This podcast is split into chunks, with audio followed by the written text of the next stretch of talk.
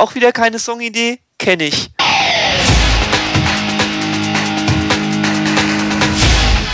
Delamar, Musify Your Life. Hallo und herzlich willkommen zum Delamar Podcast auf www.delamar.fm, der Podcast für Musiker und Musikbegeisterte. Mein Name ist Carlos Hansegrund und bei mir sind die bezaubernde Maria Kimberly Hühn. Einen wunderschönen guten Abend. Und der ebenso bezaubernde Matthias Müller. Hallo Internet, was geht? Wie geht's euch heute Abend? Blendend. ja. Ich habe viel Zeit mit meinem abgestandenen Efeu verbracht, aber ich habe gewonnen. Abgestandenes Efeu, was ist das? Ach, der ist irgendwie vor zwei Jahren an der Hauswand ver verreckt, weil irgendwie ihm der Winter zu kalt war, was mir recht war. Und da dachte ich, na, den machst du halt mal ab. Ja, so einfach ist es dann aber doch nicht, weil eben einfach ist nicht. Ja, das Zeug ist ziemlich widerstandsfähig, ne? Aber hast du es mal mit dem Flammenwerfer probiert? Nee, aber ich habe tatsächlich mit einer Bosch-Maschine mit so einem komischen Bürstenkopf, aber aus Metall. Und dann gib ihm. Ich habe zwar, ich, jetzt ist drei Viertel davon ab, zwar auch eine ganze dicke Schicht von der Verputzmaterial, aber immerhin sieht es jetzt ganz gut aus. Okay, ich hätte einen Flammenwerfer probiert, weißt du? Ah. Einmal so umgeschnallt und Genau. Es hat eine Menge Kommentare gegeben. Ich kann jetzt mal hier ein bisschen drüber gehen. Von The German Model kommt zur Sendung 219 Obscura, eine Band erfolgreich betreiben. Folgender Kommentar, sehr kurzweilige, interessante Folge mit Praxisinformationen rund ums Thema Musikbusiness. Danke an die Gäste für die Bereitschaft, ihre Erfahrungen zu teilen und an Carlos für die sehr guten Fragen. Okay, finde ich äh, nett. Dankeschön. Er schreibt noch weiter, deswegen lese ich es gerade vor. Ähm, hilfreich wäre, wenn interessante Links, die von den Gästen genannt werden, in die Shownotes mit integriert werden könnten. In diesem Fall war es die Initiative musik.de und äh, lieber German Model, ähm, wir müssen unsere, unseren Aufwand begrenzt halten und wenn wir jede, jede URL mitschreiben und sowas, ich glaube, das würde so ein bisschen den Rahmen sprengen, dann könnten wir nicht mehr jede Woche senden und äh, dann sende ich lieber jede Woche, oder? Ja, also, oder jeder ist dazu angehalten, ähm, wenn da eine gute URL gekommen ist, warum, warum nicht den äh, reinposten in den Kommentaren? So wie er es gemacht hat, ne? Ja. Also ja. ich finde es super. Ja, finde ich auch. Finde ich klasse. Gute Idee, Matthias. Ansonsten, ähm, da der gute Jens ja leider uns in der Zwischenzeit montags nicht mehr begleiten kann, können wir auch gerne mal wieder jemanden suchen, der für uns twittert. Also wenn es da irgendjemanden draußen gibt, der für uns twittern möchte oder Facebooken, wie auch immer, ähm, sich gerne bei mir melden, info.delamar.de. So, was haben wir noch vom Ben Blutzucker, den wir letzte, was letzte Woche als Gast da hatten? Äh, zur Sendung 223, das war dann letzte ja. Woche, Internetradio und Webradio mit Mustern, kam, äh, der hat sich nochmal bedankt und zwar hatte nämlich, jetzt muss ich weiter runter gucken, unser, unser äh, Stammhörer Polyaural, ein Gruß übrigens an der Stelle, der hat sich ein bisschen ähm, über iTunes äh, ausgelassen in den Kommentaren, nämlich, dass man auch dieses iTunes Radio, das wir äh, erwähnt haben in der Show, dass man dort tatsächlich da äh, auch eigene Sender hinzufügen kann. Also man kann da zum Beispiel, und das wusste ich nämlich auch nicht, die Shoutcast-Sendern reinladen. Also man kann mit iTunes auch Shoutcast-Sender empfangen. Das hat er auch beschrieben, wie das geht. Also für alle, die sich das interessiert, einfach mal in den Comments nachgucken. Und äh, da hat er uns allen weitergeholfen. Ja, auf jeden Fall. Äh, dir ganz herzlichen Dank, lieber Polyaral. Äh, wer sich dafür interessiert, einfach mal in den Kommentaren ähm, auf Delamar lesen. Und wie gesagt, vom, vom äh, Ben Blutzucker kam dann nochmal ähm, eine Info zu, zu seinem Video, nämlich einen Link. Was haben wir noch hier? Half Nelson schreibt zur selben Sendung. Äh, Hi, schöne Sendung mit sympathischem Gast. Shoutcast.com kannte ich noch gar nicht. Das Internet ist doch größer als gedacht und das alles ohne bei Facebook angemeldet sein zu müssen. Also ich hatte wirklich auch vor der Sendung, also wenn ich mich nicht damit beschäftigt hätte, Radio gar nicht mehr so auf den Schirm gehabt. Und dass das trotzdem noch so eine große Fangemeinde gerade auch im Internet hatte, ähm, war mir gar nicht so bewusst. Aber es ist tatsächlich doch wichtiger, als man denkt. So, auch zur Sendung 223 kommt von Carsten Unglaube von Honk77. Folgender Kommentar, cooles Video, wie lange habt ihr dafür gebraucht? Finde ich genial, vor allem die tanzenden Skelette, Respekt. Und da, was hat mhm. jetzt gute Ben drauf geantwortet? Nee, hat er nicht drauf geantwortet. Vielleicht kann es der Ben ja nochmal nachreichen. Doch, er, er hat, ja? also nicht auf den, aber er hat halt geschrieben, wer das Video gemacht hat und ähm, hat nochmal einen Link angegeben, wo man diesen Lego-Künstler, diesen Lego-Videokünstler seine ganzen Videos halt sehen kann, hat er nochmal einen Link gepostet. Und da könnt ihr auch mal draufklicken und dann könnt ihr euch auf viele Überraschungen freuen. Auf jeden Fall. So, was habe ich eben noch gefunden? Von Killer B oder doch, ich denke mal, Killer B soll es heißen, zur Sendung 223 mit dem Internetradio und dem Ben.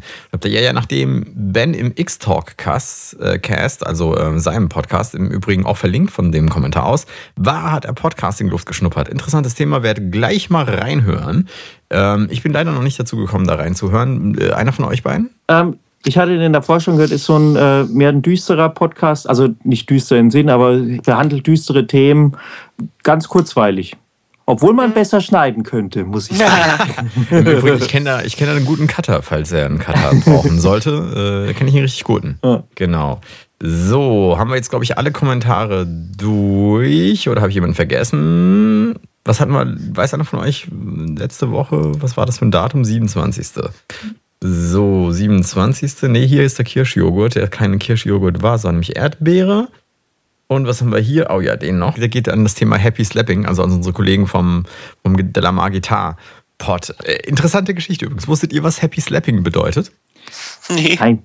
Nee. Der Jens hatte das nämlich in, ähm, also im, im Sinne von Slappen auf dem Bass irgendwie. Und unser Les oder Zuhörer Peter schrieb, ähm, obwohl ich kein Seiteninstrument spiele, höre ich mir die Sendung immer gerne an. Allerdings muss ich sagen, dass der Titel dieser Sendung, wenn man die eigentliche Bedeutung von Happy Slapping kennt, schlecht gewählt wurde. Etwas Positives in Musik machen mit dem wahllosen Schlagen von Menschen zu verbinden, finde ich schwierig. Dies soll allerdings keine Kritik am Inhalt der Sendung sein. Also ich wusste zum Beispiel auch nicht, dass Happy Slapping irgendwie äh, ein, ein Begriff war. Ich hätte im besten Fall irgendwas aus der Pornoszene irgendwie damit Ja, in Verbindung gebracht. wäre jetzt ja. auch nä- näher liegen gewesen. Ja. Aber okay, man lernt immer, immer dazu. Thema Songwriting, das ist unser Thema heute und äh, wir haben ja eine ziemlich enge Agenda. Das heißt, wir haben hier äh, 322 Fragen, die jetzt durcharbeiten werden, die äh, ich ja schon vor zwei Wochen rumgeschickt hatte. Ähm, na, im Ernst, ähm, wir sprechen einfach mal über Songwriting, über Songs schreiben, Texte schreiben, was alles dazugehört. Und ihr, ihr seid ja beides Musiker, die eigene Musik machen. Ja, und ähm, so generell würde mich mal interessieren, habt ihr im letzten Jahr oder so irgendwas entdeckt in Sachen Songwriting? Weil wir hatten das Thema Songwriting ja schon ein, zwei Mal. Habt ihr irgendwas Neues entdeckt beim Songwriting oder Also- gebt mir euren besten Tipp zum Songwriting? Ja. Irgendwie müssen wir anfangen. Gut, Tipp, Tipp ist jetzt vielleicht das- nicht das Richtige, aber ich habe halt äh, im, im letzten Jahr neue Arten des Songwritings kennengelernt. Also weil ich komme ja eigentlich so aus der Ecke, äh, dass ich mehr oder weniger alles selber mache. Also das heißt, dass ich die, die alle Instrumente mehr oder weniger einspiele, beziehungsweise natürlich Schlagzeug jetzt im Sinne von Drumcomputer. Sagt man noch, gell? Drumcomputer. Das ist ja, Ja, eigentlich auch schon wieder ein Begriff, der total out ist Absolut. die, die Drums, ne? Also Ja. ich mit Samplen werde ich die äh, belegen. Also so bin ich das halt gewöhnt und notdürftig, obwohl ich es nie selber gerne gemacht habe, mir dann auch irgendwelche Gesangslinien ausgedacht habe. Mhm. Und dadurch, dass ich ja jetzt seit einem anderthalb Jahren in einer Band spiele, die durchweg äh, mit sehr guten Musikern und beziehungsweise Musikerinnen besetzt ist, ähm, habe ich halt gemerkt, dass es jetzt irgendwie auch ganz anders laufen kann. Und das ist sehr spannend. Zum Beispiel, was bei, äh, bei uns jetzt neu ist, ist, dass wenn ich halt Lieder schreibe, die ich mittlerweile auch viel offener gestalte, ist nämlich übrigens auch ein Fehler, den ich über die letzten Jahre gemacht habe, dass ich die Songs viel zu stark äh, schon überladen habe, bevor überhaupt der Sänger oder die Sängerin eine Chance hatte, äh, sich überhaupt was drauf auszudenken. Und das wird schwierig, weil irgendwann hast du es schwierig, eine eigenständige Linie zu finden, wenn es schon sehr viele andere Linien gibt. Ähm, das war halt eben zu sagen, okay, ich mache nur so eine Grundstruktur und die Sängerin dudelt auf Fantasiedeutsch oder Fantasieenglisch irgendeine Gesangslinie. Und über Mhm. diese Gesangslinie, die sich aufbaut, passen wir dann den Text drauf an. Das hört sich erstmal sehr Den schwierig Text schreibt ihr an. wieder zusammen. Ja, spannenderweise. Mhm. Ähm, aber es, es heißt, jetzt ist erst die Linie da und dann der Text. Mhm. Das ist, das ist für mich eine neue Herangehensweise. Früher habe ich halt Texte geschrieben und, und Songs geschrieben und habe dann irgendwie versucht, den Text da so reinzuquetschen in den Song. Und ähm, das ist zwar vielleicht vom künstlerischen Standpunkt her äh, das Richtige, aber manchmal wurde es dann natürlich äh, äh, gesanglich sehr holprig. Ja, du musstest halt sehr viel Text in drei Zeilen unterbringen oder du Mhm. musstest dann halt irgendwie zwei wichtige Zeilen weglassen, weil der Song zu kurz war oder was weiß ich. Du musst halt sehr viele Kompromisse machen. Und jetzt ist es so, und das läuft erstaunlich gut, obwohl ich das nie gedacht hätte, dass halt eben unsere Sängerin entweder auch einen Text natürlich hat oder wenn sie halt einfach herkommt und eine Melodie einsingt, dass ich mir die dann auf mich wirken lasse und dadurch entstehen bei mir dann Sätze und aus den Sätzen dann Texte komplett. Und das, das macht total Spaß. Mhm. Okay. Also was ich ja. ähm, ähm, häufig mache, ist jetzt gar nicht diese Fantasiegeschichten, sondern einfach äh, Melodien vor mich hin summen. So la la la oder pfeifen Das meine ich, sowas, das meine ja. ich mit, deshalb meine ich ja Fantasie-Englisch. Also das können einfach nur Laute sein, das können okay. Wörter sein, die dir einfach gerade durch ein, aber die vielleicht auch gar keinen Sinn ergeben, ja. Es ist einfach nur, dass also gerade die Sängerin halt einfach total Freiraum hat, zu tun mit ihrer Stimme, was sie gerade will. Mhm. Das Schöne ist dann immer gleich ein Band mitlaufen lassen genau. oder halt den die DAW mitlaufen lassen. Ich wollte gerade sagen, ist auch schön, ne? ein Band ja. mitlaufen lassen. Sagt man, also. Äh, stimmt, äh, genau. Ja. Okay, also man gleich, merkt, dass wir jetzt. Gleich mitschneiden. Ja. und äh, dann hat man die Idee safe und man kann sie immer wieder anhören. Mhm. Weil die, die besten, also wirklich viele gute Ideen kommen ganz spontan mhm. und ähm, sind dann auch so schnell wieder weg. Und wenn du da nicht äh, auf Rekord gedrückt hast, dann sind die vorbei. Ich bin, mit, bin, mittlerweile auch äh, eine extreme Nutzerin des stinknormalen, ich glaube, wie heißt das, Mikrofon oder wie das heißt beim, beim, beim bei iPhone. Ich ah, ja.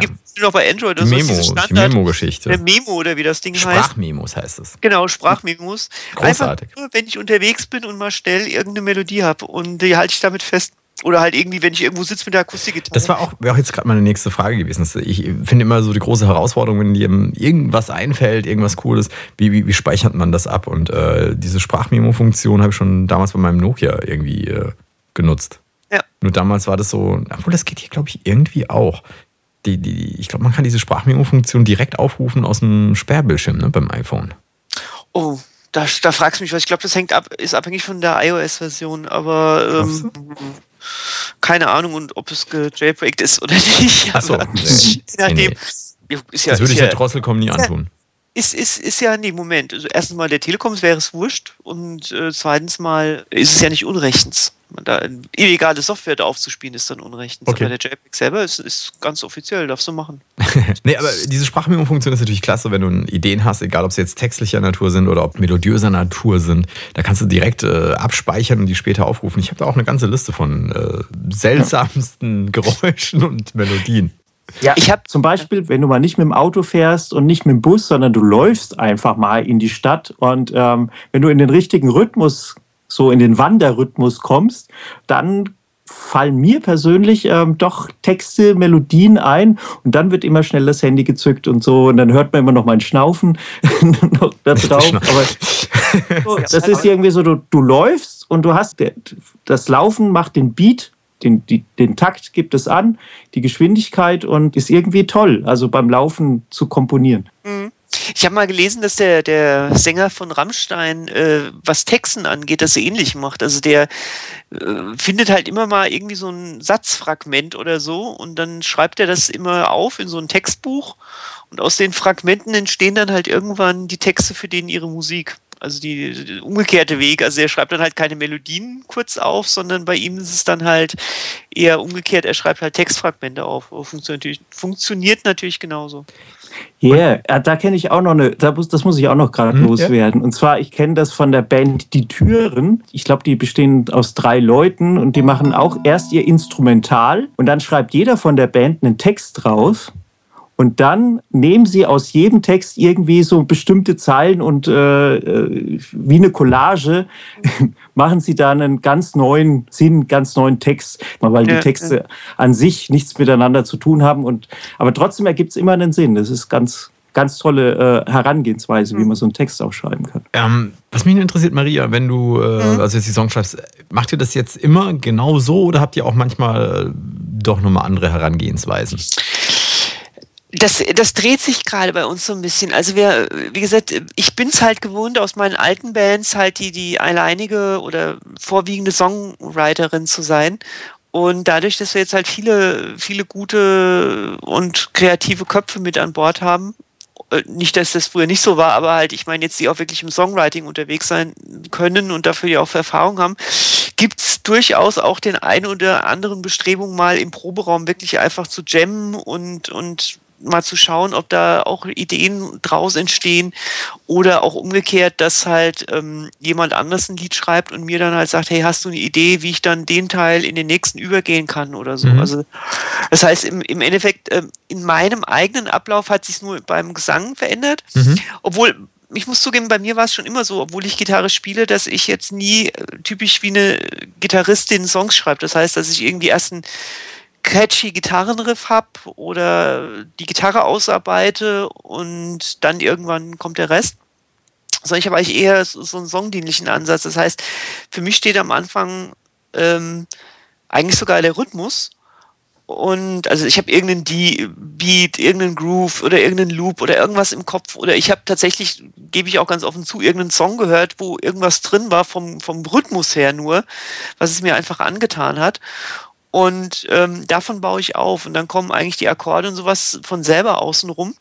Und es gibt aber dem Ganzen zum Schluss relativ viel Platz noch für Gitarrenarbeit. Das mhm. heißt, es kann durchaus vorkommen, dass die Gitarrenarbeit erst ganz zum Schluss, speziell mit unserer zweiten Gitarristin, die einen sehr starken Gitarrenschwerpunkt einfach hat, äh, beim Songwriting, äh, dann nochmal überarbeitet werden und neu angepasst werden. Das heißt, also, Gitarre ist eigentlich bei eher so der letzte Arbeitsschritt fast, sogar nach dem Gesang. Was ich aber okay. gut finde, weil das letzte Satz noch, Gitarre ist für mich ein Liedinstrument, auch wenn du damit viele Akkorde spielen kannst und sowas. Aber du wirst doch oftmals auch Einzeltöne oder sonstige rhythmisch interessante Sachen spielen. Und sobald du das tust, ist die Sängerin oder der Sänger, finde ich, immer schon sehr eingeschränkt. Ja, mhm. weil entweder er hält sich dann halt eben an diese Linie, die die Gitarre sowieso vorgibt, was es oftmals recht langweilig macht, oder es muss dann so eigenständig sein, dass es dann überhaupt nichts mehr mit dem anderen zu tun hat. Von daher da auch der Trick bringt oft was, wenn der Sänger sagt, er kommt nicht rein oder er, ihm fällt nichts ein, einfach mal alle anderen Hauptinstrumente muten. Ja, beim Einsingen, dass der Sänger wirklich Freiheit hat, äh, komplett äh, seine Linie zu finden. Und dann kann man sich ja immer noch überlegen, ob die Gitarre immer noch passt oder ob man da vielleicht ein bisschen anpassen muss. Ja, ich würde auf jeden Fall auch mal darauf achten, dass die Gesangsstimme den größtmöglichsten Platz hat. Man kann ja mit der Gitarre genau. dennoch anfangen, ohne jetzt äh, gleich die Leadgitarre da zu entwerfen. Man kann auch Akkorde spielen einfach, oder? Ja, Akkorde, ja, aber auch da ist wieder die Frage des Rhythmus. Ja, also wenn, wenn, also gerade Gitarristen tendieren ja zu, gerne zu sogenannten Riffs. Ja, mhm. das heißt, es sind ja eigentlich im Endeffekt, was ist ein Riff? Ein Riff ist eine Abfolge von äh, äh Tönen mit einem bestimmten Rhythmus, sag ich mal. Und zwar so, wie sie typisch bei der Gitarre halt eben sind. Und ähm, diese Riffs sind aber meistens doch sehr dominant. Ja? Speziell gerade bei diesen gitarrenorientierten Bands, das hat mir ja auch früher in 70er, 80ern und Anfang der 90er gemerkt, ähm, das sind meistens so diese Riffteile sogar komplett ohne Gesang oft gewesen. Mhm. Und ähm, weil sie so dominant sind. Was weiß ich, Smoke on the Water zum Beispiel, dieses Hauptriff ist, steht ja immer alleine. Ja. ja. Der Refrain und der Vers sind ja was ganz anderes als dieses Riff. Weil wahrscheinlich auch damals könnte ich mir vorstellen, beim Bandwriting, die vielleicht gesagt haben, was soll ich darüber jetzt singen? Ja. Mhm. Ist ja auch gut. Also es sollte auch damit gespielt werden. Also ich, das, das, das finde ich, also ich versuche auch gerade wieder sowas zu machen. Ich habe mich, mein Workflow habe ich ein bisschen geändert. Also früher habe ich nur mit Gitarre äh, Lieder gemacht. Jetzt äh, habe ich die Maschine, muss nochmal Schleichwerbung hier machen. Nee, obwohl ich habe sie ja selber gekauft und versuche mich da so zu beschränken und das nicht irgendwo in einer anderen DAW aufzumachen, sondern meinen Song damit komplett irgendwie hinzukriegen. Ähm, ist nicht der allerbeste äh, war der Song Struktur nachher am Ende, aber man kriegt schon irgendwie hin. Auf jeden Fall nicht ablenken lassen, das finde ich schon mal ganz gut. Als Tipp, wenn du einen Song schreibst, nicht so viel, dir äh, aufzuhalsen mit viel Technik, sondern möglichst irgendwie simpel bleiben. Und aber auf was ich jetzt eigentlich kommen wollte, ist Melodie, so, eine, so ein Liedinstrument zu haben, dann eine Pause zu machen, da deinen Text rein und dann wieder eine, ein Instrument eine Antwort geben lassen. Und das mhm. finde ich irgendwie äh, sehr interessant. Und das, das macht einen super Effekt. Also damit rumzuspielen. So Frage-Antwort-Spielchen machen. Frage-Antwort-Spielen mit Instrumenten. Mhm. Das ist super, ganz großes Kino. Ähm, Boris85 hatte vorhin im Chat gefragt, mit welchem Instrument wir anfangen, einen Song zu schreiben. Also wir haben jetzt verschiedenste Varianten. Also bei mir ist es zum Beispiel so gut wie immer die Gitarre, weil das einfach das einzige Instrument ist, das ich immer mal wieder äh, zu mir nehme und, und damit einfach mhm. spiele. Und dann entstehen ähm, häufig tatsächlich auch Riffs oder irgendwas und, und ich baue dann Songs darum. Wobei ich ähm, da sehr, sehr 90s-like auch bin oder so, so ACDC-mäßig während der Strophe kann ich halt auch einfach einen Akkord ausspielen lassen, um eben Platz für die Melodie äh, zu schaffen. Ähm, Ansonsten, ähm, ich, ich denke, jedes Instrument würde auf jeden Fall dazu taugen. Also, was hattet ihr jetzt noch? Matthias in letzter Zeit benutzt die Maschine. Also ja, ich da bist du direkt tatsächlich am Rechner. Samples halt Ja. sind es dann. Ja. Also ich bin eigentlich eher tatsächlich eine Rhythmikerin an der Stelle. Also ich nehme wirklich Loops, also beziehungsweise Rhythmus, ja. Weil wenn ich irgendeinen Beat habe, der mich echt treibt, ich weiß nicht, dann bei, kommt bei mir von automatisch, was die Gitarre spielen muss oder der, äh, speziell bei mir als meistens als zweites sogar der Bass erstmal, Mhm. ähm, weil ich ich bin, ich bin ja sowieso mich da ständig am, am Verneigen, diese ganzen äh, Beat-Programmierer und, und, und, und, und Loop-Programmierer. Es gibt ja Milliarden von, von Loop- und Beat-CDs von Leuten, die da echt sich die Arbeit machen, äh, Loops zu schreiben. Und da steckt so viel unglaubliches kreatives Potenzial drin. Und es gibt mir speziell dieses gewisse, äh, so den Kickstart, sag ich mal, ja. Mhm. Ähm, du hast zwar eine Idee, wo du hin willst, grob, du weißt, du möchtest einen Song vielleicht über dieses, dieses Thema schreiben, du hast eine gewisse Ahnung. Und wenn du dann aber so einen so, so, so einen Loop hast und der, der wirklich nur so ganz kleine, jetzt ohne Instrumente, so einen rein, rein Drum-Loop halt, ähm, dann ist es für mich meistens so ein Kickstart, um den Song darauf aufzustarten. Es kann dann passieren, dass der ganz zum Schluss wieder komplett rausfliegt, aber das gibt mir so ein unglaubliches, also das öffnet mir persönlich ein unglaubliches Potenzial, äh, ähm, Songs zu schreiben. Mhm. Weil Ja. Die, das ist der Hammer. Und, und, und, und da muss ich sagen, haben sich zumindest teilweise glücklicherweise auch diese engen Grenzen der, der, der Metal und Hip-Hop und sonst was Fraktionen äh, äh, gelöst. Ja, das heißt, ich kann jetzt auch mal einen Metal-Song in Loop benutzen oder ich kann äh, ähm, in einem Hip-Hop-Song eine E-Gitarre haben und so weiter.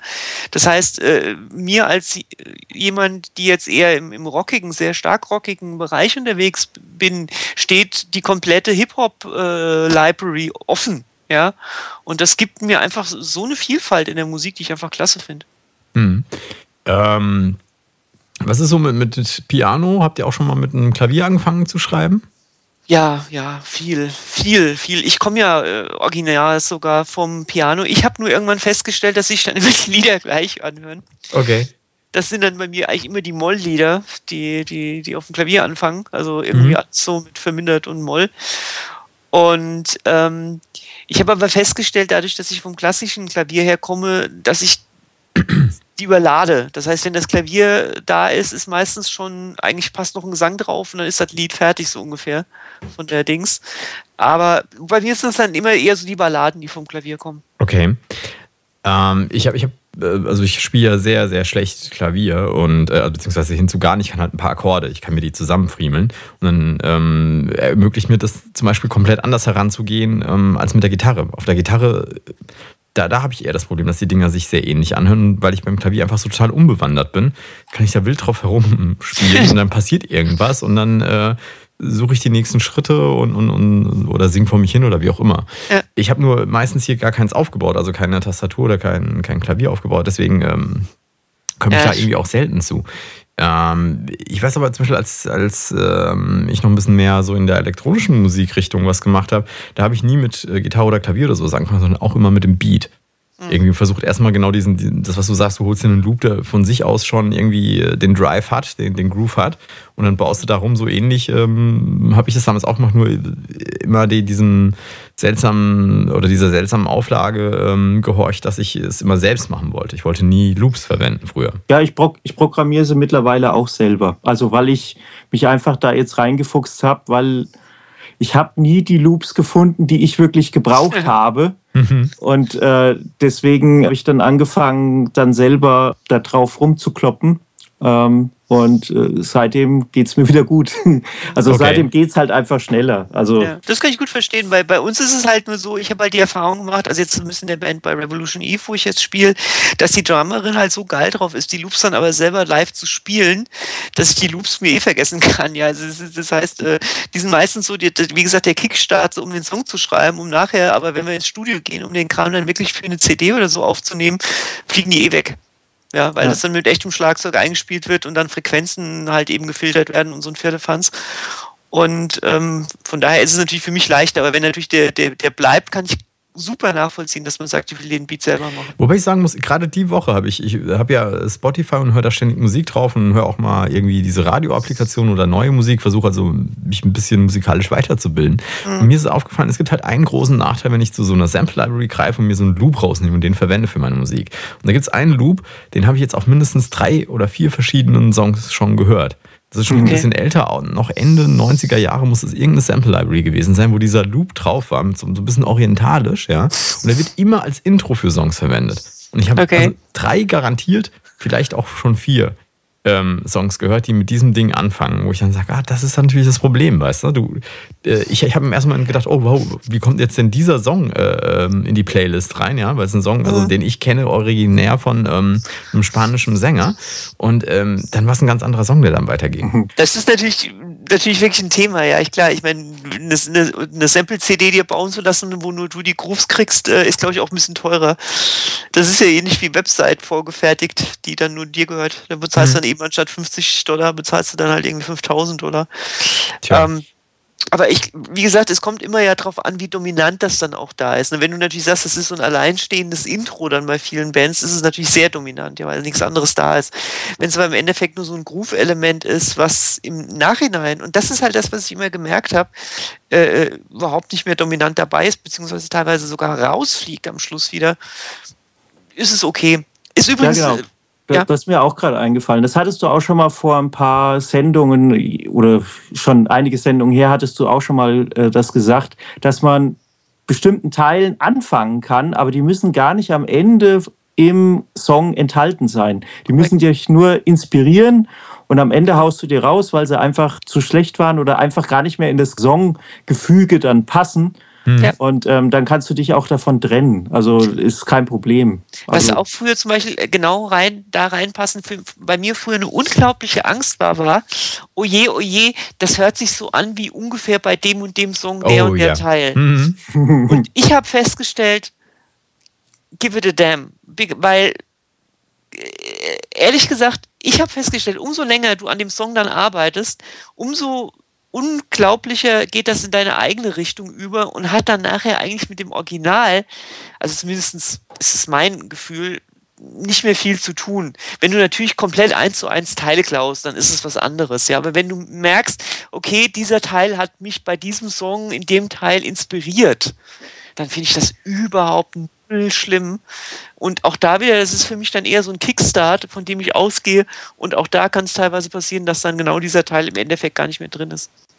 Weil ich glaube, das Schlimmste Gerade, ist für viele ja. Leute, das muss ich kurz noch erzählen, eine kleine Anekdote aus meinem Proberaum, mit dem ich vor zwei Jahren war. Da hatten wir eine gemeinsame Toilette für alle. Mhm. Und da stand neben der Toilette so ein Spruch, na, auch wieder keine Songidee, kenne ich. Das fand, und das, das finde ich, das trifft es irgendwie ganz gut. Und zwar dieses, oh Scheiße, ich finde keinen Anfang, höre ich sehr mhm. oft. Mhm. Und da da kämpfe ich gegen bei allen und sage, dann nimm einen Loop, den du kennst, dann nimm einen Song, den du kennst. Einfach nur um Das finde ich interessant. Also die, dieses weiße, das ist wie, wie beim Auto, der ein weißes Blatt hat und tierische ja. Angst vor diesem weißen Blatt. Und ja. erstmal irgendwie der, der erste oder die ersten zwei, drei Sätze müssen erst stehen und dann läuft es irgendwie. Dann schreibt man das irgendwie um. Ähm, ich habe da also für mich eine Methode rausgefunden, weiß nicht, ähm, ob die für andere auch funktioniert, aber immer wenn ich irgendwas habe, was mir gefällt als Idee, wie gesagt, auf, aufs Handy kommt es drauf. Oder wenn ich im Studio bin, dann spiele ich das irgendwie ein.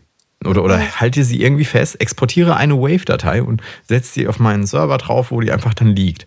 Und wenn ich tatsächlich Zeit und Lust habe, einen Song zu schreiben und aber nicht inspiriert bin, dann höre ich mich da durch. Und irgendeine von denen sitzt immer gut und, und gefällt mir in dem Moment und dann kann ich daran weiterarbeiten. Also habe so praktisch meine eigene Library mit Ideen, mhm. an, an denen ich weiterarbeiten könnte, in der Theorie. Weil in der Praxis ist was anderes, ja. ja. Aber wie gesagt, ich versuche immer nur die Message zu transportieren. Fangt an, egal, ja, ja? auch wenn es Müll ist nachher, anfangen. Auf jeden ja. Fall, auf jeden ja. Fall. Ich habe hier noch aus dem Chat, habe ich von ein bisschen weiter oben, sagt Chrysostomus, ähm, genau, er, na, er sucht immer ein Thema, dann schreibe ich das Instrumental und dann den Text, aber er braucht vorher das Thema und Pumping Iron ähm, mhm. schreibt direkt drauf, ich brauche ja. vorher auch ein Thema, Schrägstrich Story. Wie ist das denn bei euch? Braucht ihr das, bevor ihr anfangt, einen Song zu schreiben oder kommt es erst mit dem Text? Es kommt mit, der, mit dem Instrumental, kommt eigentlich so die Stimmung und dann kann ich mich so reinfühlen, ähm, um was könnte es denn gehen und äh, dann kommt der Text eigentlich auch. Also man braucht nicht unbedingt die Story ganz davor. Natürlich ist es besser, wenn man äh, für professionelles Arbeiten, wenn dir irgendwie jemand sagt, ähm, mach mir mal was Maritimes, ne, wie unser Gast vor ein paar Sendungen gesagt hat, ähm, dass man dann bestimmtes Thema vorgeworfen bekommt und dann kann man sofort loslegen. Aber ähm, so kann ich noch nicht arbeiten. Also ich kann eher beim Spielen kommt auch der Text, das generiert sich irgendwie. Obwohl, obwohl ich, äh, was ich verstehen kann, ist ja jetzt gar nicht mal, ich glaube, es geht weniger um Text als wirklich um die Stimmung, ja. Und das kenne ich allerdings bei mir auch, dass ich sage, verdammt nochmal, ich will einen Song schreiben, der jetzt irgendwie so einen an die Wand klatscht, ja, weil ich bin sauer oder ich bin wütend. Und diese Stimmung soll der Song wiedergeben. Das kenne ich schon, dass ich das auch brauche. Aber es kann bei mir auch umgekehrt passieren, dass ich mir irgendeine äh, Keyboard Library oder sowas drauflade, ja, und, und da kommt dann ein Sound, der genau eine Stimmung in mir hervorwirft und ich merke sofort, das ist der Song und das will mhm. ich schreiben. Also es geht in beide Richtungen, ja. Mhm. Ist, ich finde es sogar manchmal schlimmer, eine Stimmung zu haben und darauf einen Song zu schreiben, weil ähm, immer wenn ich in der Stimmung für einen Song, also in einer, in einer, emotionalen Stimmung bin, bin ich meistens nicht in der Lage, einen guten Song zu schreiben, sondern erst zwei Monate später oder so. Das heißt, es gibt ja so Musiker, die sagen, ja, da, war, da hatte ich gerade Liebeskummer und da habe ich den besten Song der Welt geschrieben. Könnte ich nicht vielleicht Den zwei, besten Song zwei, der Welt könnte ich auch nicht. nee, ich sage nur, also weißt du, ich meine, ich könnte vielleicht zwei Monate ja. später dann über ja. die Geschichte schreiben, ja, aber ich könnte niemals in der Situation den Song schreiben. Und genauso ist es, wenn ich mir vornehme, einen Song über ein spezielles Thema zu schreiben, dann verzweifle ich oft, weil dann finde ich eben nicht den passenden Loop, mhm. nicht den passenden Sound. Mhm. Oh, fuck, und, und wenn ich aber von, von den Sounds ausgehe und dann merke ich auf einmal, okay, das resoniert jetzt irgendwie mit mir, so vom, äh, was weiß ich, der ist aggressiv oder der ist, der ist groovy oder was auch immer. Und dann entsteht dadurch die Stimmung. Und, okay. und also finde ich fast leichter als auf andersrum weil du dich sofort schon wieder einschränkst. Ja? Dann gehen ja nur noch diese Sounds, äh, diese Richtung, weil du willst ja einen Song schreiben, der Liebe kolportiert oder was weiß ich irgendwas. Ich weiß nicht, bei mir ist es immer unterschiedlich. Früher oder, oder eigentlich in, in 90 Prozent aller Fälle habe ich immer zuerst Musik. Und dann mhm. tue ich mich unheimlich schwer, da irgendwie einen Text dran zu zaubern und äh, bin auch immer ganz happy, wenn es irgendjemanden gibt, der für mich den Text schreibt. Nee, ganz ehrlich, also ja, ich, ich finde es total happy. Ich muss aber zugeben, in den letzten ähm, Monaten oder, oder Wochen und Monaten ist es so, dass ich eigentlich mehr so den, äh, den Fall habe, dass ich so meine Inspirations-, ich habe so, so, so ein Dokument, dass ich alles reintippe, was ich irgendwie schön klingt finde an, an Inhalten, an Texten. Das Ding ist äh, in den letzten Wochen, und Monaten ziemlich angewachsen, dass es genau umgekehrt ist, wo ich sage, wow, ich habe so viel Material, ich müsste da jetzt eigentlich äh, unheimlich viele Songs schreiben, wo mhm. ich gar nicht hinterherkomme.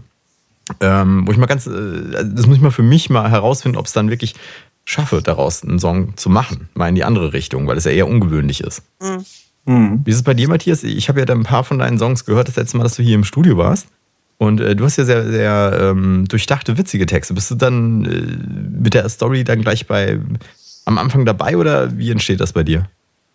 Ja, also während Akkorde klampfen und ähm, Texte also die lustigen Texte kommen irgendwie. Das ist halt so ein bisschen auch mein Naturell dann wahrscheinlich und äh, das fließt dann einfach, weil ich ganz viele lustige Lieder schon in meinem Leben gehört habe von äh, lustigen Gruppen und das, das sind so viele Texte in mir gespeichert, die ich dann irgendwie abrufen kann. Und äh, man denkt dann, ich hätte die gemacht. Nein, ich meine, ich habe die auch gemacht. Aber äh, ja, ja, aber ich äh, weiß, was, was du meinst. Genau das meinte ich vorhin mit der Musik, wo ich meinte, das ist kein Kopieren, sondern du hast einfach so, du schreibst was und merkst aber mal, hier würde jetzt so eine Art von Teil passen wie damals bei dem und dem. Und das nimmst du dann halt einfach. Und warum auch nicht? Ja, es gibt, es gibt zum Beispiel so, so gewisse Themen, die halt einfach immer lustig sind, sich über die Freundin lustig zu machen oder so. Also mhm. irgendwie, da gibt es so viele äh, Sachen, die Freundin ist die hübscheste, aber sie hat schiefe Zähne oder so, irgendwas. äh, dass man da genau das Gegenteil ähm, sagt, aber sie ist die größte für mich. Das ist halt immer irgendwie lustig. Ich bin ja? immer sehr froh, dass ich keine witzigen Songs schreiben muss, weil ich finde, es ist eine echte Kunst, witzig zu sein. Aber Respekt vor jedem, der es kann. Ja, absolut. Ja. Ja, ich kenne auch einen Künstler, der hat mir am Anfang ähm, so seine, seine witzigen Sachen halt sehr gut gefallen. Und mittlerweile finde ich seine ähm, romantischen Lieder viel, viel besser und viel, viel toller irgendwie. Aber so. Du meinst jetzt nicht Sven Phantom, oder? Sven Phantom wird wahrscheinlich, also da bin ich noch bei seinen witzigen Okay. äh, Sachen, aber der hat bestimmt auch, wenn ich mich noch näher mit seinem Gesamtwerk noch beschäftige, hat er bestimmt auch ein paar ganz tolle Sachen. Nee, das war Bernd Begemann, also der Ah, hat okay. auch, ist, ist eigentlich so dasselbe Genre irgendwie. Mhm. Aber Sven Phantom finde ich auch irrsinnig witzig. Also gut, ja. der, der schießt den Vogel im Moment äh, total Aber ab. dieser, gerade dieser Sven Phantom zum Beispiel ist ein gutes Beispiel für jemanden, der lustige Sachen schreibt, aber mit so einer Melancholie drin. Die immer, wo, also so, der hat immer so eine gewisse Trauer mit drin. Das finde ich immer sehr gut. Also lohnt sich für Singer-Songwriter durchaus, sich den Kerl mal anzuhören. Ich glaube, aus Berlin ist der, ne? wenn ich es richtig im Kopf habe. Ja, glaube auch. Hm. Oder wohnt auf jeden Fall da jetzt. Ja. Also ich ich versuche hier gerade ein bisschen aus dem Chat heraus zu eruieren, ob es noch Fragen gibt. Ich finde gerade ähm, allerdings keine. Ich habe nur hier gerade gelesen, äh, dass Bodo Nater schreibt, äh, wir sollten, also ich weiß nicht, wem er es schreibt, aber an The Final Countdown denken. Denke ich immer wieder gerne zurück an wundervolles äh, Intro.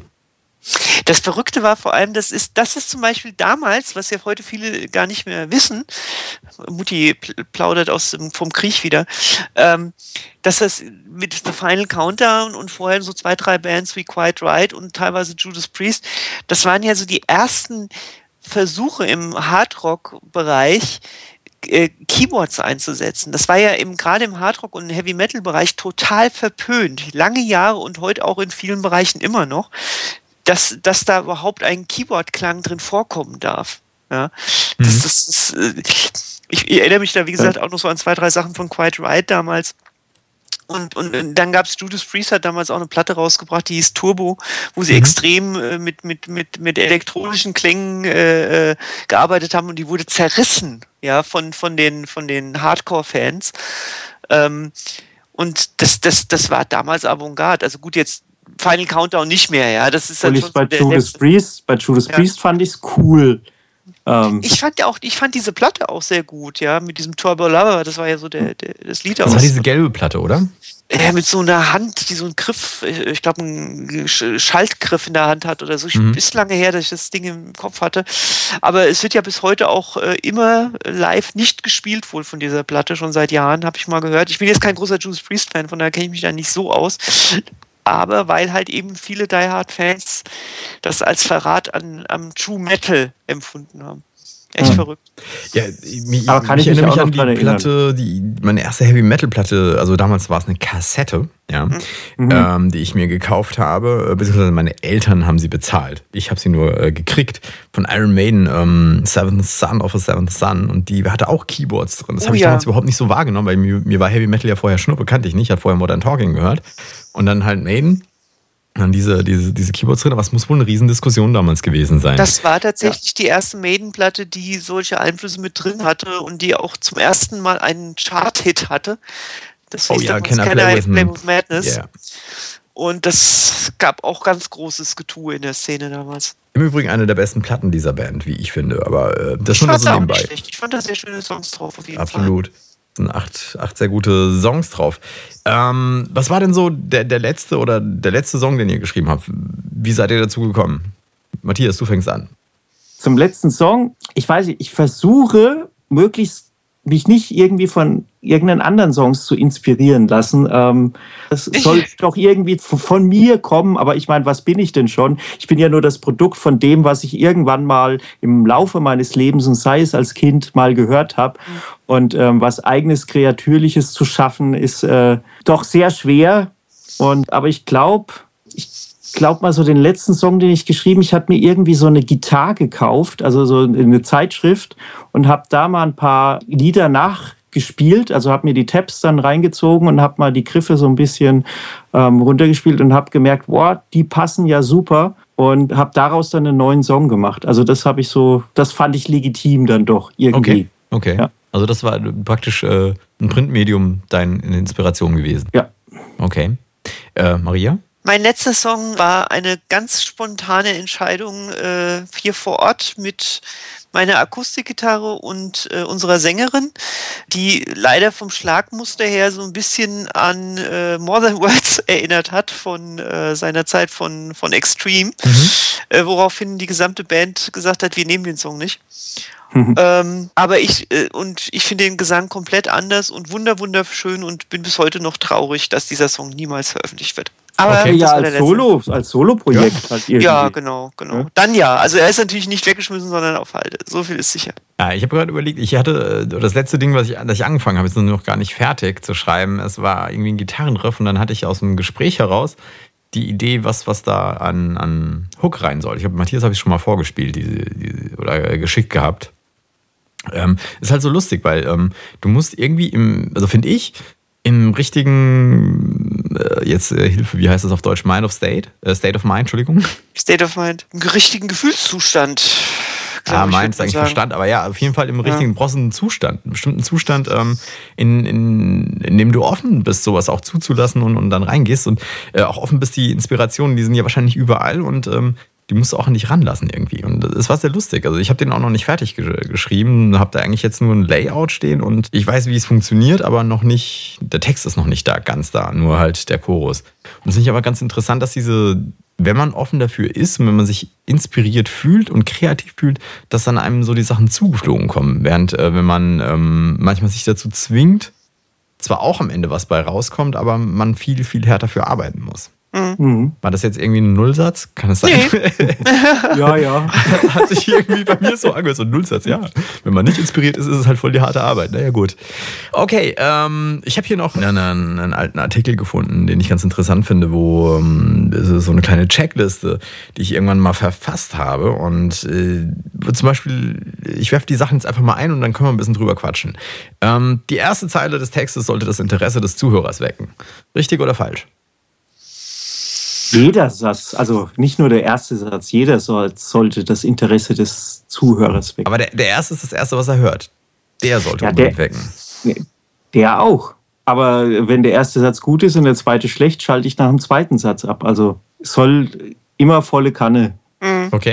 Also, ich- Also es gibt Ja. dasselbe, denselben Spruch gibt es ja auch von Büchern. Ne? Also der erste Satz in einem Buch ist der wichtigste Satz.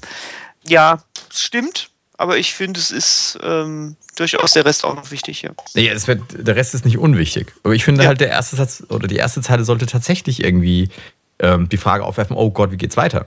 Ja, weil äh, ansonsten hast du die, die Aufmerksamkeit der Leute irgendwie nicht. Ja, aber meistens, also ich finde, ich finde, dieser Satz gilt, wie gesagt, äh, mehr bei, bei Büchern und nicht bei Liedern, weil meistens auch die Lieder ja nicht mit dem ersten Satz anfangen, sondern schon viel, viel früher mit irgendwelchen, okay, nicht vielleicht diese furchtbaren Intros, aber mit, mit äh, halt irgendwelchen Anfangsteilen oder sonst was, wo meistens noch gar kein Gesang drauf ist.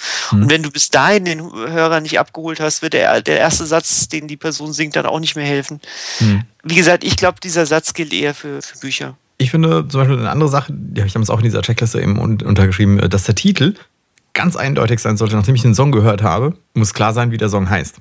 Ja, das, ja, ich meine, das ist so die Sache, dass der Zuhörer den auch irgendwo finden kann und kaufen kann. Ne? Ist auf jeden Fall von Vorteil, wenn du das beabsichtigst, mit deiner Musik irgendwie ein bisschen Geld zu verdienen, solltest du den Zuhörer nicht die Möglichkeit berauben, deinen Song dann nicht mehr zu finden. Also es gab da oft so Sachen, dass der Titel auch so wie die Hook heißen sollte und nicht irgendwie einen anderen Namen hat, weil sonst finden die Leute diesen Song halt einfach nicht. Ja, ich finde meine eigenen ähm, Entwürfe manchmal nicht, weil ich sie, äh, weil ich weiß, was für ein Text drauf war und ähm, der Inhalt nicht. Aber ich ich fand es immer sehr anstrengend, wenn du, wenn wirklich einfach Songs suchst und du findest sie nicht, weil sie einfach einen anderen Titel haben. Und das ist unnötig meistens. Es, es ist einfach unnötig, ähm, die anders zu benennen. Also man muss nicht auf Teufel komm raus irgendwie ähm, künstlerisch tätig werden bei sowas. Oder, oder meinen, das machen. Eine- Eine andere Geschichte, die ich unheimlich wichtig finde, das musste ich erst auch, auch lernen vor ein paar Jahren. Also die, die Lyrics, der Text und die Melodie, das muss so eine Einheit bilden. Es darf nicht zu viel Wert auf die Lyrics gelegt werden. Also, wie gesagt, das ist meine Meinung, ne? wir können drüber diskutieren. Nicht zu viel Wert auf die Lyrics, aber auch nicht zu viel Wert auf die Melodie. Die müssen irgendwie zusammen funktionieren. Ja, das finde ich, das kann ich total unterstreichen. Also Keine Diskussion, gut. Dann gehen wir Ja, Ja, keine- ja, keine das könnte- könnte Ich sein, kann ne? auch nur so arbeiten. Ich kann auch so Ja. nur, also, oder so tue ich mir am leichtesten, wenn das irgendwie eine Einheit zusammenkommt. Also anders geht's Ja. gar nicht. Also ich habe eben in der Zeit, in der ich mit, mit dem Georg damals eben einfach Musik gemacht habe, dann hatten wir immer diesen Streit, weil ich komme von der Melodie, er kam vom Text und dann hat es halt nicht funktioniert und dann wurden Kompromisse gemacht, dann wurde das ausdiskutiert. Manchmal haben wir uns so rum, manchmal so rum entschieden, aber die einzigen Songs, die gut äh, gelaufen sind, sind die, wo wir einen Kompromiss gefunden haben. Also wo wir beide von dem abgerückt sind und oder eine Lösung für gefunden haben. Ja, genau. Was haben wir noch? Ähm, jeder Song braucht einen Hook. Oder mehrere. Das heißt, ein Hook, Hook heißt, dass es hängen bleibt. Und ein Song, der nicht hängen bleibt, hat keinen Wiedererkennungswert und ist meistens dementsprechend nicht wirklich sinnvoll. Ja. Ja. Also Hook, Hook ist das Wichtigste. In, also an so, einem, an so einem Song. Das ist das, womit man dann plötzlich sich selbst konfrontiert, wenn man einen Ohrwurm in, auf der Straße in, ins Ohr bekommt, sozusagen. Genau. Das ist die Hook. Das muss übrigens auch nicht immer, also man kann Text sein, das kann äh, eine Melodie sein. Ne? Das kann auch ein ein Riff Rhythmus halt, sein. ja. Das kann auch Genau. ein Rhythmus sein. Ja. Oder ein einzelner Ton. Oder sonst was. Aber auf jeden Fall ähm, sollte man darauf achten und die auch irgendwie einplanen. Ähm, eine Sache, die ich auch gelernt habe, ist, ähm, was ganz, ganz schwierig ist, wenn man Texte schreibt, das betrifft natürlich auch, wenn, du- wenn du normal irgendwie Geschichten oder sowas schreibst, aber ähm, Zeitsprünge. Ja, wenn, man- wenn man die Zeiten wechselt äh, in, in so einem Text, das sollte man ziemlich klar und deutlich machen, so dass es verstanden wird. Mhm. Das, ja, also grundsätzlich sollte man ja sowieso Zeitsprünge äh, vermeiden. Das ist ja wieder dieses, äh, wieder kommen wir wieder bei das Thema Texten rein, also sprich, was so die, die ähm, bei, bei Buch, bei Büchern und bei sonstigen Texten halt immer gilt. Ähm, das, das sind aber, glaube ich, also das ist jetzt nichts Songwriting-Spezielles, sondern das ist halt eben, wie, wie, wie man Texte schreibt, grundsätzlich, denke ich. Ja, aber ich denke, man muss halt ein bisschen drauf achten. Also ich weiß, als ich vor vielen Jahren angefangen habe mit dem ganzen Kram, habe ich immer alles so beiseite geschoben. Hauptsache irgendwie war ein Text da. Aber das sind so Dinge, wenn die Leute der, der Sache nicht folgen können. Und es gibt halt echt einfach Menschen, die achten ganz tierisch auf Texte. Und es gibt Menschen, die achten viel mehr auf Texte als auf die Songs irgendwie oder, Ja. oder legen da mehr Wert drauf. Und die Leute kannst du einfach überhaupt nicht abholen. Ja, und oder selbst ich, der eigentlich nicht so sehr auf Texte achtet, wenn irgendwie so ein, so ein offensichtliches, nicht passendes Element drin ist, dann, dann holst du mich irgendwie so aus, aus diesem Hinhören raus. Du reißt mich da raus und dann denke ich mir so, äh, blöd. Ähm, bleiben wir noch ein bisschen bei den Texten. Texte sollten schön bildlich beschrieben sein. Viele Metaphern, sehr blumig und so weiter. Das kommt meistens ganz gut. Ja, ja, ja. Also ich, wie gesagt, ich bin mit Texten immer so, so relativ vorsichtig. Ich finde ich, ich, ich gebe mir unglaublich viel Mühe beim Texten, äh, stelle aber immer wieder fest, äh, ich sag mal, wenn man Deutsch schreibt, sollte man mehr darauf achten, als wenn man Englisch schreibt. Mhm. Weil doch leider, leider die meisten Leute doch nicht so sehr auf die Texte achten, wie man sich vielleicht auch manchmal selber wünscht. Okay. Wie steht ihr zu Reimen? Müssen die immer perfekt passen? Nee, nein. Ähm, ja, doch. Also Ja? ich, ich Okay. finde einen gut, guten Reim finde ich persönlich immer ganz gut. Also wenn wenn es zu sehr hinkt oder zu schlecht oder auch schon tausendmal gehört, finde ich es auch blöd. Also Haus-Maus-Reim finde ich auch blöd. Das, da gebe ich, geb ich dir vollkommen recht. Also seit den 80ern, finde ich ja, ist alles verboten, äh, was Night, Ride, Fight und äh, sonst was heißt. Also wenn ich das in einem Text höre, dann ist bei mir auch Schluss. Ja, Und Suvi hat das verbrannt. Für immer. ja, ich weiß nicht. Ähm, die Klischees, äh, wie es wie Haus und Maus, solche Dinge, äh, da wird es immer sehr schnell sehr klischeehaft. Und ich glaube, wenn du gerade auf Deutsch schreibst und sehr viele von diesen Klischees verwendest, auch, auch die klischeehaften Metaphern irgendwie, also die äh, es regnet in Strömen oder solche Geschichten, die einfach schon tausendmal gehört wurden, da, da landest du ganz schnell äh, auch bei Schlager. Ja. Ja, weil du keine Hörerwartungen brichst. Also ich meine, Schlager ist, denke ich mal, Schlager, weil er eben genau das tut, nämlich jede Hörerwartung, die du irgendwie an das Ding haben kannst, perfekt erfüllen und nie dich irgendwie rausholt. Aus der ganzen Geschichte. Ja, ich weiß nicht, ich habe hier äh, relativ wenig noch, was ich noch einwerfen könnte. Ist denn im, im Chat, sind da noch Fragen? Weil ich habe nämlich keine Hörerfrage heute vorbereitet. Das heißt, wir werden heute ohne Hörerfrage dann später die Sendung abmoderieren. Also wer noch Fragen zum, zum Songwriting hat oder irgendwie an uns was stellen möchte oder habt einer von euch noch eine Anregung, etwas, worüber er oder sie sprechen möchte? Wie häufig überarbeitet ihr einen Song, bevor er fertig ist? Das hängt völlig vom Song ab. Es gibt perfekte Songs, die super, super äh, schnell fertig sind und es gibt Songs, die überarbeite ich 50 Mal, 70 Mhm. Mal, keine Ahnung. Ja, da hast du mir letztens mal so einen Tipp gegeben, Carlos. Trenn dich von schlechten Songs so früh, so früh wie es geht irgendwie. Also, ähm, nee, dann wirklich löschen und fertig. Ja. Und Mhm. dann den nächsten Song lieber Das habe anfangen. ich auf die harte Tour gelernt, ja. Ja, ich weiß nicht. äh, Ich war immer schuldig, da meine Songs und Produktionen einmal, zweimal, dreimal, viermal zu überarbeiten oder auch 50 Mal, glaube ich nicht. Ich glaube, so hartnäckig war ich dann doch nicht. Aber ähm, ich habe das auch bestimmt schon 100 Mal im Pod erzählt. Aber ich finde, es passt halt immer wieder so schön. Bis halt eines Tages ich ganz voller Stolz jemandem den Song gezeigt habe, der so super produziert war und hier ein kleiner Effekt, dort ein kleines Etwas. Es war so mega stolz. Und derjenige sagt einfach nur, der Song ist scheiße. Und ich dachte, vor. geil. Ja, super. Ne? Da steckst du so viel Herzblut in die Produktion von einem Song und eigentlich ist der Song scheiße. Und ähm, ja, ich weiß nicht, ich finde, man muss nicht alles immer zu Ende bringen, was man angefangen hat. Nee, wenn, wenn, also gerade wenn es um Songs oder sowas geht, es, es gibt halt einfach auch schwarze Songs, die nicht, die nicht sollen sein. Hm. Ja. Und die einfach auch kein Ende in der Richtung finden. So, was sagt denn der Chat? Der Chat ist ruhig nein hier. Gibt es Buchempfehlungen zum Thema Songwriting, Online-Kurse, irgendwas? Es gibt Online-Kurse von einer Plattform, die sich Coursera nennt, habe ich gesehen, gibt es einen, einen Online-Kurs. Ähm, was ich äh, gehört habe, wo ich allerdings nicht dran teilgenommen habe, was sehr geil sein soll, sind solche Songwriting-Seminare, wo sich irgendwie eine Handvoll Songwriter zusammentun und Songs schreiben. Ähm, Buchempfehlungen. Ähm, ich komme nicht drauf, wie das heißt. Es, bei Buchempfehlungen, ja. Ich, ich habe ich hab leider mein, mein Regal nicht hier, das ist zu Hause. Da hätte ich ein paar äh, erzählen können. Es gibt ein sehr geiles Buch, wo Inter Popformeln. Was? Die, die Ich- Die Popformel? Popformel. Die Popformeln. Ja, das ist ein gutes Buch, das kenne ich sogar auch. Okay, ist es vom selben Ja. Autor von den Hip-Hop-Formeln?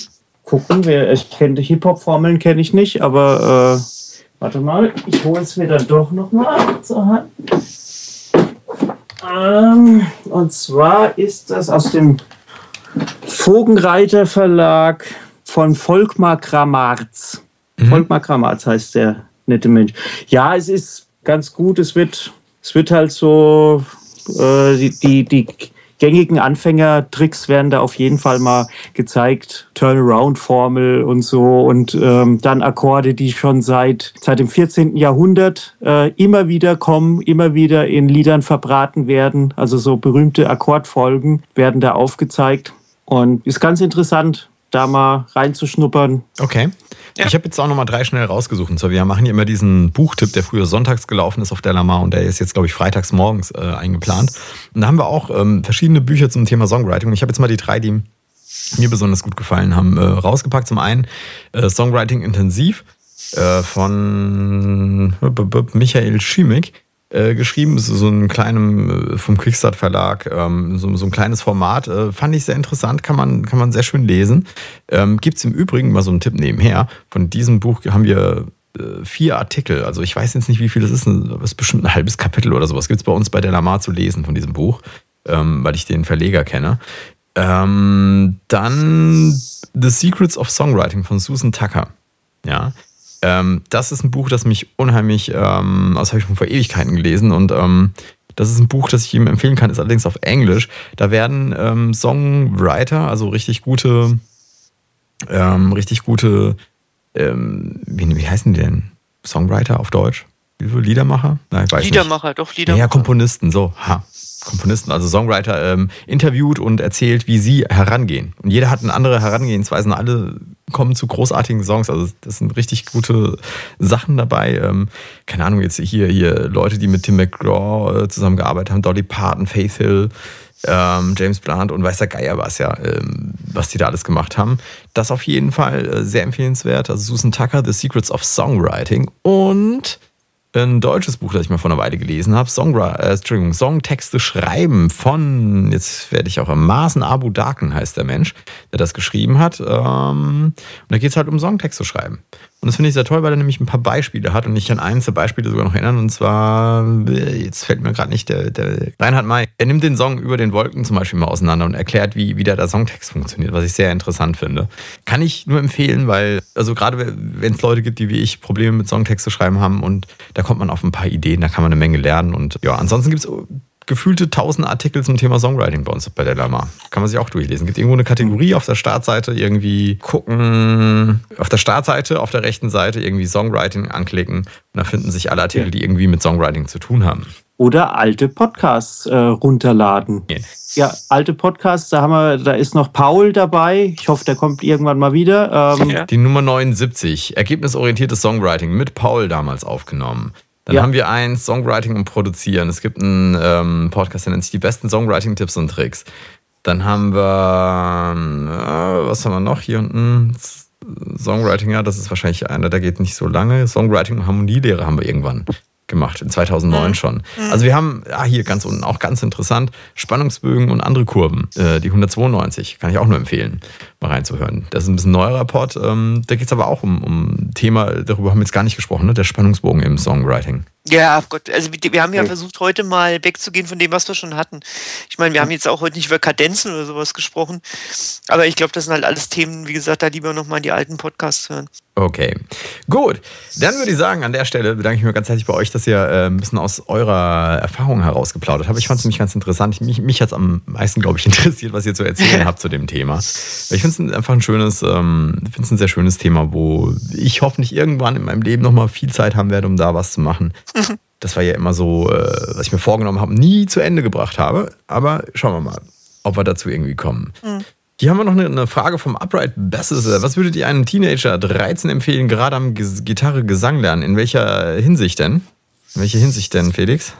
In Sachen Songtexte w- äh, würde es helfen, Gedichte zu lesen, alte Bücher als Inspiration zu nutzen, sich dabei Melodien zu denken.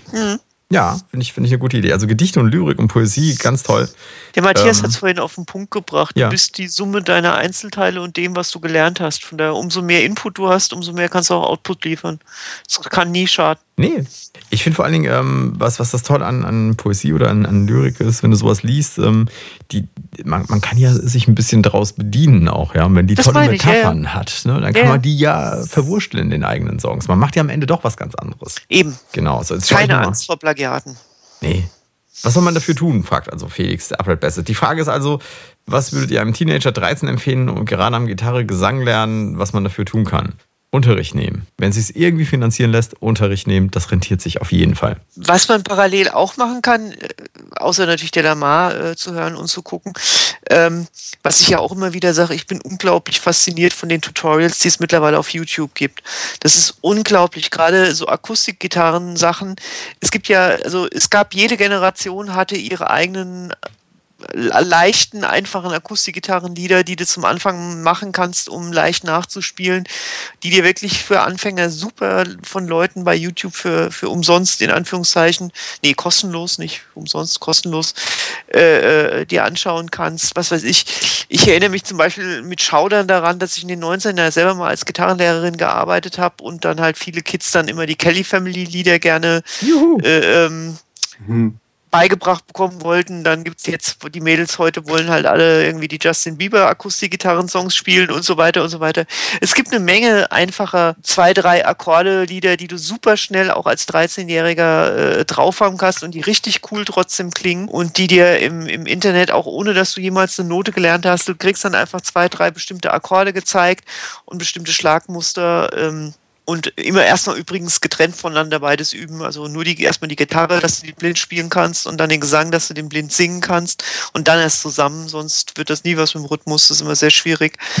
Ähm, aber da, da hilft das Internet heutzutage wirklich unglaublich, unglaublich. Manch, manchmal, ehrlich gesagt, besser als ein Lehrer, der einen verkorkst, indem er irgendwie die Gitarrenschule von vor 30 Jahren auspackt und dann erstmal irgendwie den Entertainer mit dir vier Jahre spielt. Weil Ja. das geht die Lust verloren. Also das ist eine, eine Sache, die ich als Schüler, als Gitarrenschüler damals gelernt habe. Ich habe ein Jahr gebraucht, um irgendwie zwei Akkorde hintereinander wechseln zu können, bis äh, ich die richtige Motivation hatte, nämlich einen Song, der mir gefallen hat.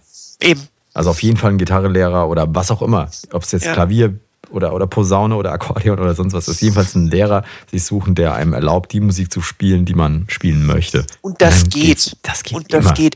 Das ist zum Beispiel auch ein ganz altes Argument, was nicht mehr stimmt, zu sagen, wenn du E-Gitarre lernen willst, musst du erst Akustikgitarre lernen. Das ist völliger Blödsinn. Also, So, Ich musste erst, ich musste äh, erst mal zupfen. Ich musste erst Eben. mal bayerische Landler musste das, ich das, lernen. ist, das ist so ein Unsinn.